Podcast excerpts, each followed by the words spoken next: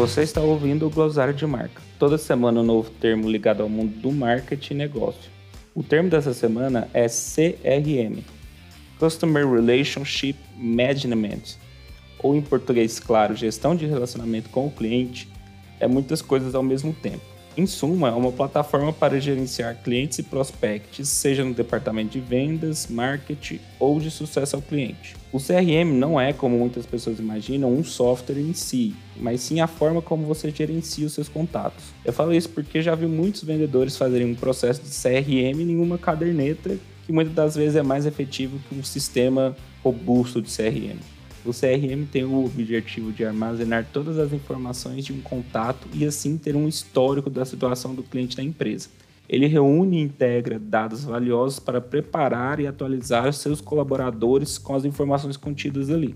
Uma boa plataforma de CRM te oferece cinco coisas muito importantes: o rastreio ativo e gerenciamento de informações dos clientes, a simplificação das tarefas repetitivas, o acesso remoto aos dados contidos nela, a integração de dados entre empresa, colaboradores e negócio e a personalização de campos de informações para ficar mais compatível com a finalidade que a sua empresa vai dar a ele.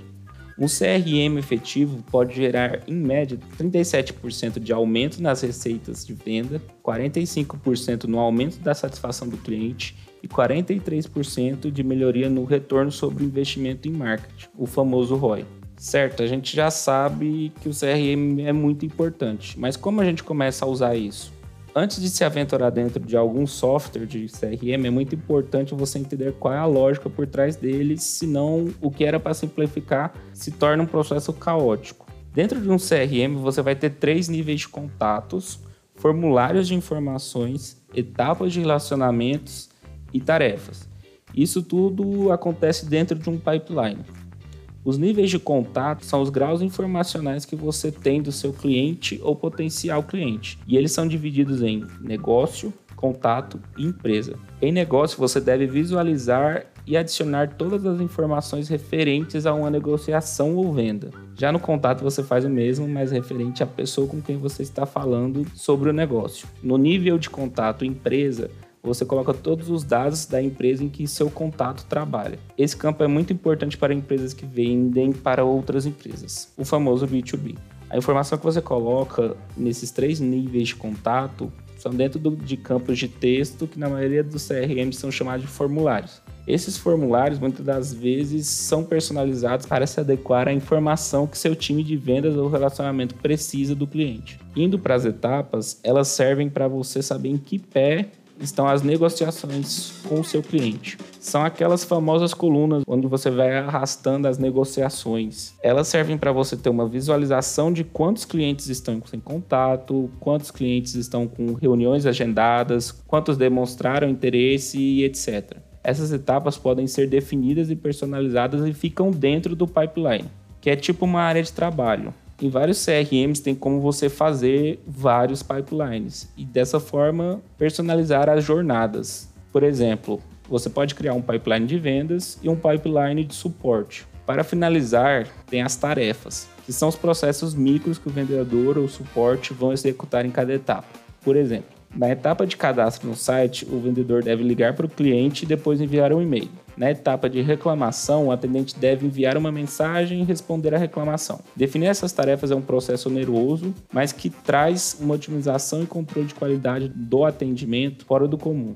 Dentro do CRM, você pode fazer integrações onde as entradas do contato acontecem de forma automática ou adicionar de forma manual mesmo. O importante é que se torne o guia obrigatório para um relacionamento com seus clientes.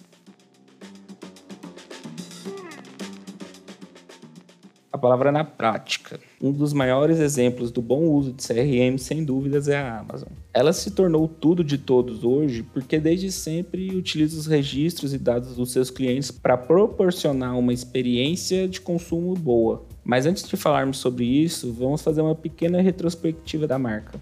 Em 1994, ela foi fundada como uma loja virtual de livros. Em 1997 já era a principal do segmento, pois além das pessoas terem a comodidade de receber seus livros em casa, o site já contava de forma bem limitada com a sugestão personalizada de próprias leituras. Mas como isso acontecia na época? Os algoritmos não eram tão avançados como hoje, então a Amazon guardava cada informação dos seus clientes para fazer as sugestões de forma analógica mesmo. Nessa época, a Amazon já tinha uma base robusta de clientes. Jeff Bezos, que é o seu fundador, preocupava em como guardar as informações de cada cliente para poder otimizar tanto a experiência de compras no site quanto a usabilidade do mesmo. Tanto que foi através do contato direto com seus clientes que a Amazon inventou o lendário botão compre com um clique. A Amazon começou a abrir seu portfólio de produtos adicionando DVDs e CDs dentro do seu e-commerce. Depois lançou o serviço de assinatura Amazon Prime e por aí foi até o tornar o que é hoje. Mas o interessante de tudo isso é que é que todas as decisões foram tomadas até hoje a partir do estudo de comportamento dos seus clientes,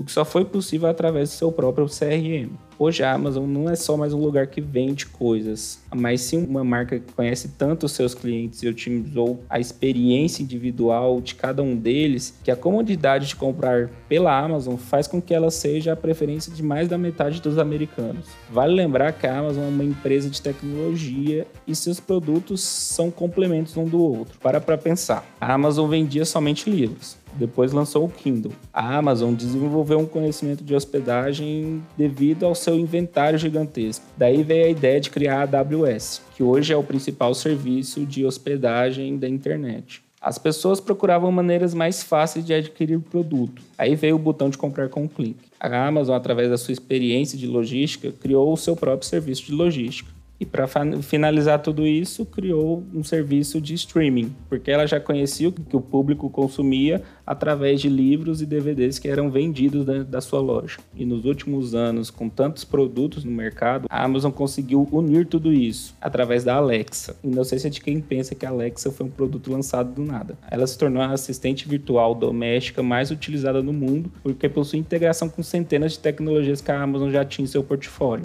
Dá para pedir para a Alexa ler o livro que você comprou no pro Kindle, consultar quando chega a sua encomenda comprada no site da Amazon, ouvir músicas no serviço de streaming, comandar sua casa com produtos que você comprou ali na loja, entre outras coisas. A Amazon consegue ter um tempo de vida na carteira de seus clientes porque ela valoriza e investe muito no gerenciamento do relacionamento com o mesmo. Desde oferecer o seu espaço para pequenas empresas vender os seus produtos e oferecer ali a logística do e-commerce, até oferecer sugestões e ofertas personalizadas à sua base de cliente. Hoje a Amazon conta com a maior comunidade de reviews da internet. Isso porque todos os produtos estão lá. E para finalizar, eu vou deixar uma das minhas frases favoritas, que é de autoria do Jeff Bezos, sobre quando ele foi questionado da construção do relacionamento que eles têm com seus clientes.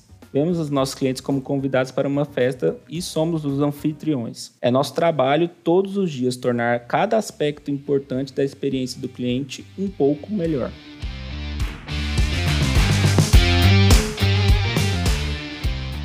Por hoje é só. Se você gostou desse episódio, siga a gente no seu aplicativo de podcast favorito. Curta nosso Instagram, que é arroba de marca, e não deixe de nos recomendar se acredita que nosso conteúdo seja útil para um amigo. Te espero na próxima.